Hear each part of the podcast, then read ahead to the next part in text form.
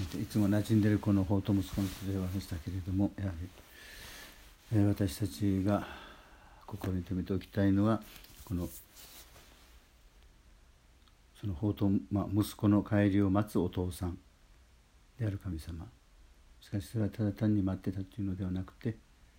待ち焦がれていたということが一つあります。なぜかというと息子を遠くに来るの息子を見て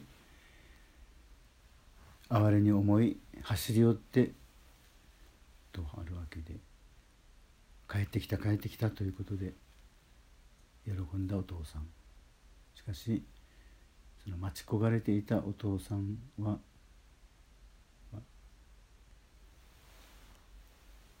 子供の帰りを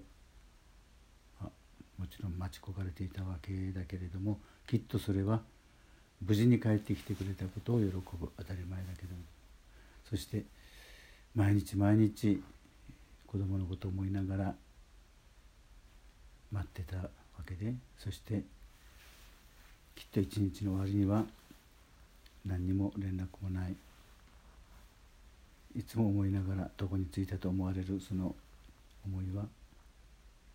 今日も何とか無事でいてくれたらいいということじゃなかったのかと。それはまさに親の父親の祈りと言っていい。要するにこの話は私たちの改心。それを祈りながら待つ天のお父さん。イエスもそういうことを教えたかったんだと思います。ただ単に待っていたのではなくて帰りを祈りながら待って。多分その祈りが日本的に言えば息子に通じた。そして帰る気になったまあそれは恵みといえばそうだけれどもその陰にやっぱり帰りを待ち続けそして祈り続ける父なる神様がいてくださるこれが大きなメッセージ福音かと思われます。私たちも絶えずそういう私たちの祈りもそうだけれども誰よりも父なる神様が一人一人が信仰に目覚めもう一度神様のもとに立ち返ろうとするそういう心になることを祈りながら待つ父なる神様がいてくださることに毎日希望を置いて歩んでいきたいと。そして何よりもこの育っていく幼い子どもたちの前頭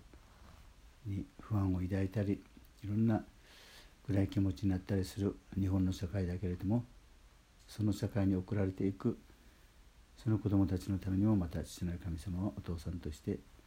祈り続けておられる大きな希望のもとに今日の前式を祝いたいと思います。